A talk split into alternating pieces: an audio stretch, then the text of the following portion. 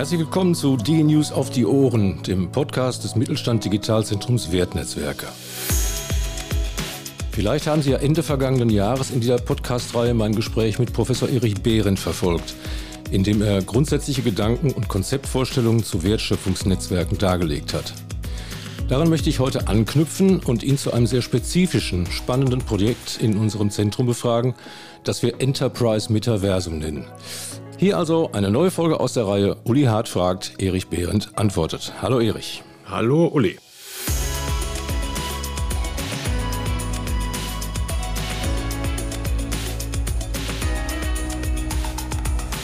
Professor Dr. Erich Behrendt ist Sozialwissenschaftler. Er lehrt und forscht zu digitalen Transformationsprozessen in Wirtschaft und Gesellschaft und zu neuen Arbeitsmodellen an der University of Europe of Applied Sciences.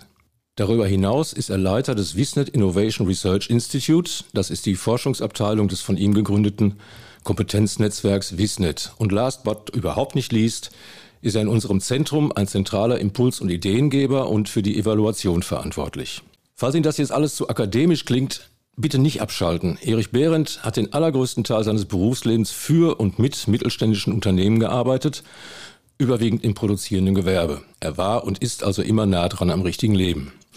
Erich, der Begriff Metaversum geistert ja vor allem durch die Medien, seit Mark Zuckerberg vor einigen oder vor knapp zwei Jahren angekündigt hat, seine Plattform Facebook zu einem Metaversum umzubauen. Was ist denn das eigentlich genau? Das ist eine wichtige Frage und die Antwort ist umso wichtiger, nachdem jetzt Apple ja seine neue VR-Brille vorgestellt hat, geht es ja drunter und drüber. Also Facebook ist der klare Versuch, einen Industriestandard zu setzen im Web 3.0, also eine Fortsetzung dessen, was wir als World Wide Web zu kennen und dort, sagen wir mal, ein Betriebssystem zu etablieren, an dem sich andere anpassen müssen. Das ist ein Riesenwurf. Damit haben wir weniger zu tun, das interessiert uns weniger wir entwickeln eigentlich 3D-Räume weiter, wo wir über avatarbasierte Echtzeitbegegnungen uns an dezentralen Orten zusammenfinden können. Und da stellt sich einfach für uns die Frage, was hat das für einen Nutzen, insbesondere für kleinere Unternehmen? Was heißt das denn konkret? Wie willst du eine virtuelle Welt im Rahmen unseres Zentrums konkret nutzen? Was, was es da? Was kann man da machen? Ja gut, ich meine, wenn wir über Wertschöpfungsnetzwerke reden, dann reden wir darüber, dass entlang der Wertschöpfungsketten Firmen zusammen eng kooperieren, enger als vorher, und zwar mit digitaler Unterstützung. Und dann kann man sich vorstellen, dass man da Zulieferanten hat, die vielleicht in Südeuropa sitzen, vielleicht noch weiter weg. Das heißt, ich brauche jetzt irgendwo digitale Tools, damit die gemeinsam in ihren Geschäftsmodellen, in ihrer Wettbewerbsfähigkeit weiterkommen. Dafür bieten sich natürlich Videokonferenzen an. Aber gerade im verarbeitenden Gewerbe geht es um Entwicklungsprozesse. Ich brauche also 3D-Abbildungen von Maschinen, Anlagen, Komponenten, Problemstellungen. Das heißt also, das, was wir in Ansätzen schon in den letzten Jahren gemacht haben, 3D-simulierte Welten. Und das Interessante ist jetzt quasi mich selber als Avatar dahin hineinzubegehen und diese 3D-Welten aus verschiedenen Perspektiven als Avatar zu sehen und zu beurteilen. Und das machen wir in einem ersten Pilot-Wertschöpfungsnetzwerk rund um den Maschinenbau, also rund um Fernwartung und Condition Monitoring. Und das hat eigentlich damit zu tun, dass wir nicht dauernd durch die Welt fliegen können, um zusammenzukommen, um zu kooperieren. Äh, und wir versuchen dort eben ganz neue Tools zu etablieren, die diese neuen Möglichkeiten nutzen. Das heißt, es gibt tatsächlich schon ein konkretes Projekt, wo das Enterprise Metaversum unseres Zentrums zum Einsatz kommen soll. Wer ist denn da alles dabei?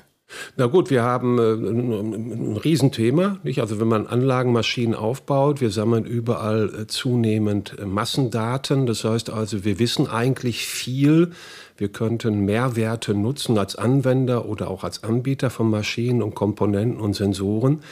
Nur diese Daten müssen natürlich dann herstellerübergreifend, unternehmensübergreifend zusammengefügt werden. Äh, dazu braucht man Datenmodelle. Wir müssen gemeinsam diskutieren, welche Informationen brauche ich, wie schütze ich die, wie kann ich mich vor Hackern schützen. Das heißt, wir brauchen eine enge Kooperation, sagen wir mal, vom Sensorhersteller bis zum Anlagenbetreiber. Und das ist eigentlich ohne solche Tools heute kaum umsetzbar, zumindest nicht bei kleineren Betrieben. Die Großkonzerne können das vielleicht anders machen. Ganz platt gefragt, ähm, wie kommt man denn an Metaversum? Kann man das kaufen? Gibt es da Blaupausen? Gibt es vorgefertigte Basismodelle, die man dann customizen kann? Wie, wie, wie seid ihr da vorgegangen? Na gut, wir haben ja in unserem Pilotprojekt äh, drei Unternehmensnetzwerke mit über 200 Unternehmen. Wir haben 15 Einzelunternehmen. Das heißt also, äh, man muss dann gucken, mit welcher Strategie man einsteigt. Also das eine wäre ja sehr viel Geld in die Hand zu nehmen und alles selber zu entwickeln. Das macht heute kaum noch jemand. Das machen die Großen auch nicht. Das heißt, es gibt vorgefertigte Tools, Sets an Metaversen und man kann sich dann dort die Räume, die Avatare äh, stricken lassen. Wichtig ist auch innerhalb dieser 3D-Räume kann man dann klassische Videokonferenztools nutzen. Man kann auch Videos abspielen, man kann digitale Informationen einblenden. Das nennt man halt immersiv. Das heißt also, wir tauchen immer stärker in virtuelle Welten ein und äh, bauen das auf auf bestehende Angebote am Markt, die wir dann weiter konfektionieren. Dann ist das auch finanzierbar für die kleineren Unternehmen. Und wann wird äh, unser Metaversum in einer ersten Ausbaustufe. Ich nehme an, richtig fertig wird es wahrscheinlich nie, weil immer noch Dinge dazukommen. Aber wann wirst du die erste Ausbaustufe der Öffentlichkeit vorstellen? Ja, wir haben äh, Deadline äh, Oktober diesen Jahres, also 2023, wo wir im Prinzip dann die Umgebung soweit fertig haben, äh, dass dann auch andere partizipieren können, das mal ausprobieren können. Und wenn man sich das finanziell überlegt, das teuerste sind wahrscheinlich dann immer spezifische Räume zu konstruieren. Wir haben jetzt ein Unternehmen, äh, was sehr stark remote arbeitet und die wollen, dass die Leute einen halben Tag in der Woche, mittwochs vormittags, alle im Metaversum sind, äh, sodass man dort auch informelle Kommunikation stattfinden lassen kann. Das heißt, die haben Räume wie zum Beispiel eine Kantine, einen Lobbybereich, die haben Bürotüren, da klopft man an und dann äh, geht eine Videokonferenz an mit dem Vorgesetzten oder einer Kollegin, einem Kollegen. das ist, sagen wir mal, wesentlich mehr als das, was wir heute über Videokonferenzsysteme haben. Genau darauf wollte ich gerade noch zu sprechen kommen. Wir haben ja tatsächlich pandemiebedingt in den letzten Jahren gelernt, produktiv zusammenzuarbeiten, ohne tatsächlich mit anderen Menschen im selben Raum zu sein. Also mit Videokonferenzen, Zoom, Microsoft Teams und so weiter. Ist das der, äh, was du gerade ansprichst, ist das der wesentliche Vorteil eines Metaversums, dass die äh, Kommunikation auf weiteren, auch informellen Ebenen stattfindet? Ja, ist ein Punkt. Ne? Wir haben ja äh, an unserer Hochschule sehr früh Campus in the Cloud gemacht. Der Kollege Lauritz Lipp war da sehr erfolgreich. Wir haben quasi die Hochschule abgebildet. Man konnte dort nicht hin in der Pandemie, also konnte man sich dort virtuell reinbewegen. Das ist ein großer Erfolg.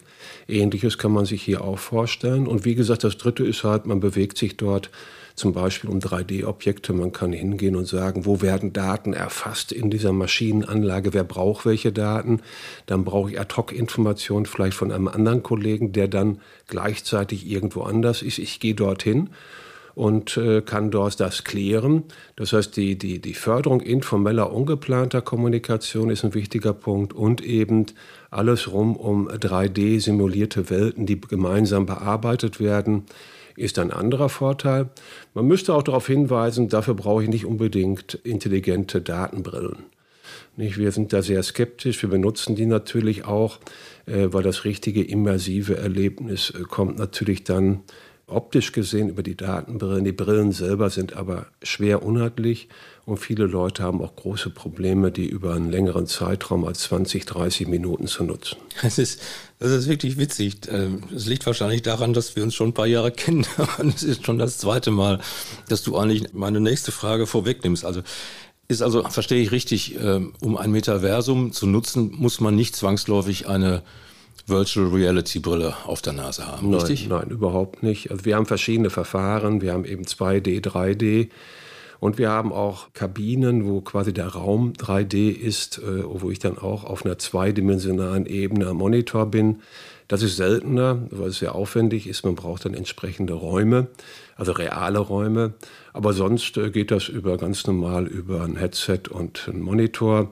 Und ich äh, kann die Welt eben aus dem Blickwinkel des Avatars sehen und steuern.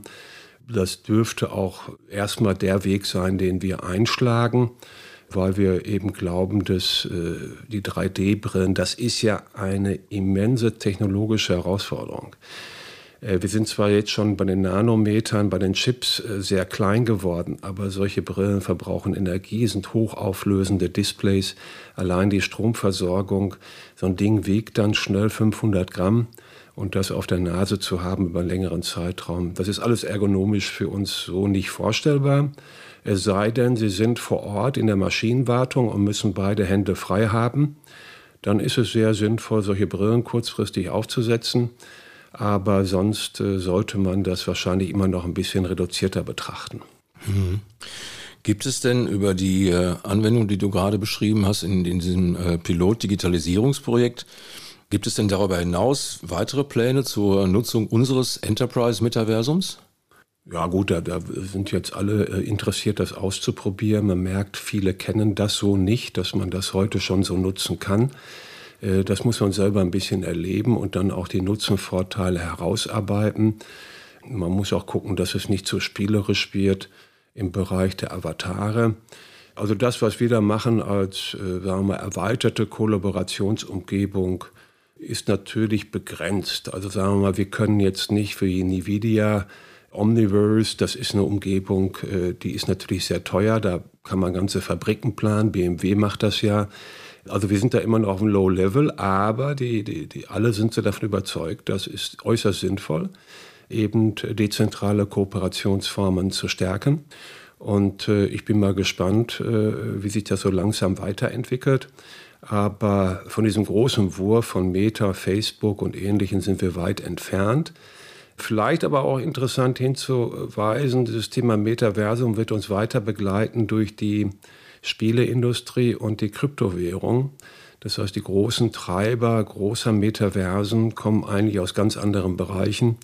Das ist dort, wo eben sehr viel gewettet, gespielt wird, wo man mit Kryptowährungen bezahlt. Das ist der Bereich im Vertrieb, wo große Qualitätshersteller über Metaversen verkaufen wollen. Das ist jetzt nicht unser Thema, aber das äh, wird uns äh, weiter verfolgen. Denn da gibt es natürlich die Möglichkeit, sehr hochwertige Produkte gleichzeitig in der ganzen Welt quasi wie in einer Messe darzubieten. Ja, dann wünsche ich dir auf jeden Fall für, für dein Projekt und den beteiligten Kolleginnen und Kollegen viel Erfolg. Dankeschön. Ich denke, wir werden uns zu gegebener Zeit nochmal treffen, damit du über die aktuelle Entwicklung berichten kannst. Für heute aber erstmal vielen Dank, dass du dir die Zeit für dieses Gespräch genommen hast. Bis bald. Bis bald. Danke. Und abgesehen von einem Fortsetzungspodcast zu diesem Thema spätestens im Herbst, halten wir Sie natürlich auch mit unserer Website über alles in Sachen Wertschöpfungsnetzwerke auf dem Laufenden. Unter www.mittelstand-digital-wertnetzwerke.de finden Sie Blogs, Veranstaltungshinweise, ein Wissensdepot mit Videos, Faktenblättern, Best Practices und natürlich weiteren Podcasts. Für heute einmal mehr herzlichen Dank für Ihr Interesse und bis bald.